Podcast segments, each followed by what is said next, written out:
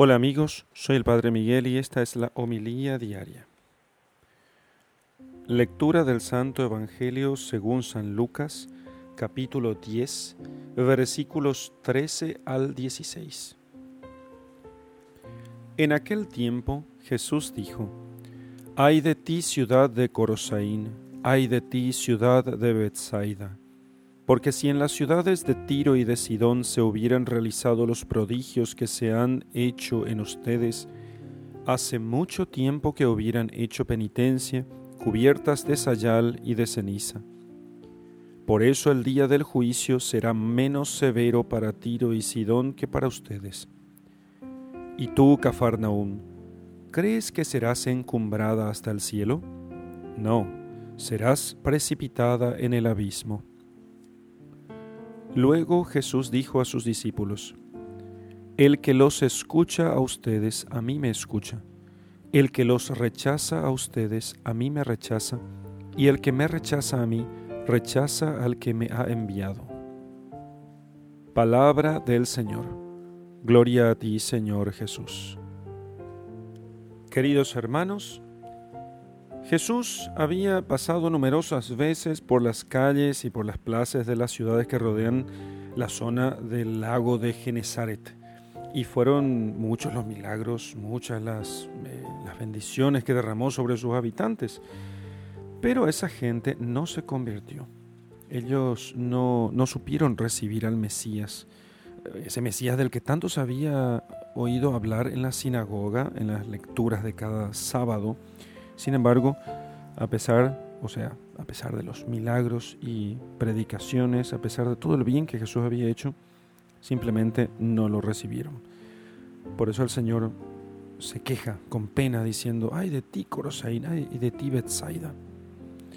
Porque si en otro lugar se hubiera hecho los milagros que se hicieron en ustedes, hace rato ya se hubieran convertido.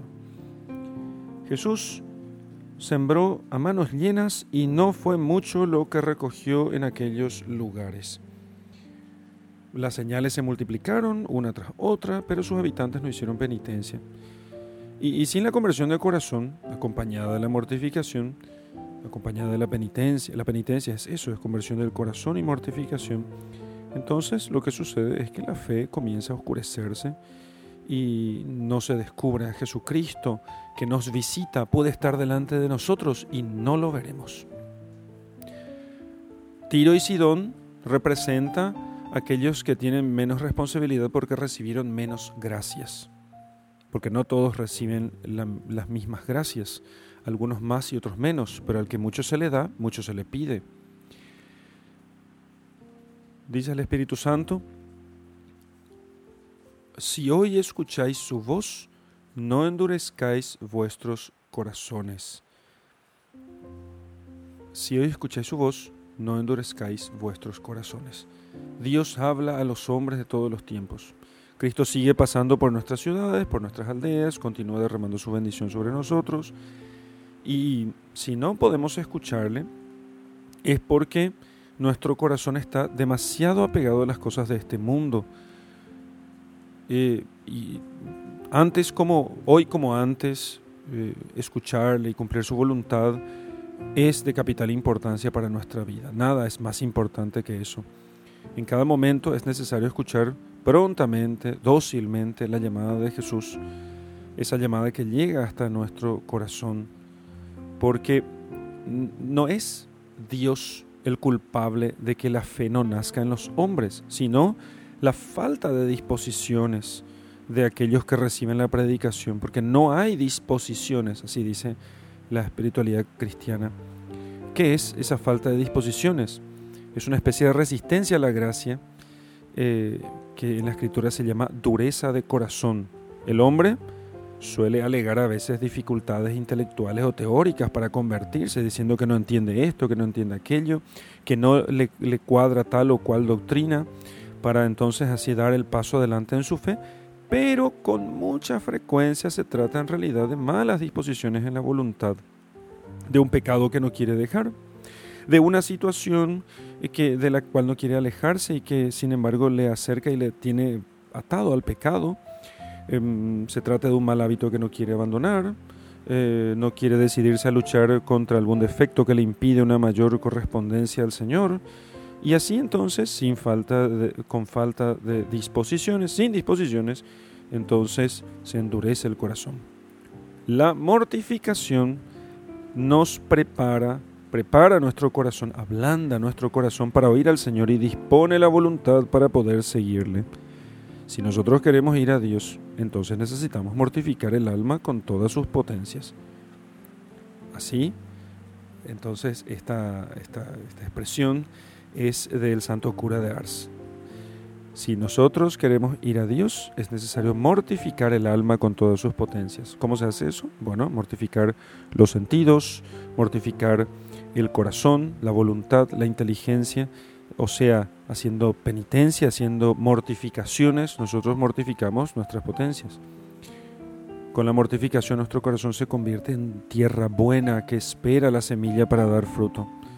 Igual que hace el, sembrador, nosotros tenemos que arrancar y quemar la cizaña, las malas hierbas que tienden de continuo a crecer en el alma, la pereza, el egoísmo, la envidia, la curiosidad, todo eso hay que ir arrancando con las mortificaciones con esos pequeños actos tan incómodos como útiles para poder preparar la tierra. Por eso la iglesia nos invita siempre eh, y nos recuerda en particular en la cuaresma, pero no por eso solo en cuaresma se hace penitencia, sino es para todo el año y sobre todo los viernes de cada semana, nos recuerda que examinemos cómo va nuestro espíritu de penitencia y de mortificación y que no bajemos la guardia, que no pensemos que si dejamos la tierra allí sin, sin cuidados, en ella no crecerán los cardos y espinos. Entonces, la iglesia así nos quiere poniendo estos textos principalmente en viernes, nos mueve a ser más generosos, imitando a Cristo en la cruz que se ofreció por todos los hombres, mortificando su cuerpo por nuestra salvación. Es cierto que muy, muy relacionada con la mortificación está alegría que nos es tan necesaria pero la alegría incluso también es mortificación en un mundo, en un mundo en el que queremos entristecernos por no tener todo lo que deseamos. Pero los cristianos, mortificados en el espíritu, dispuestos a recibir a Dios, nos alegramos en las dificultades y tribulaciones. En el nombre del Padre, del Hijo y del Espíritu Santo. Amén.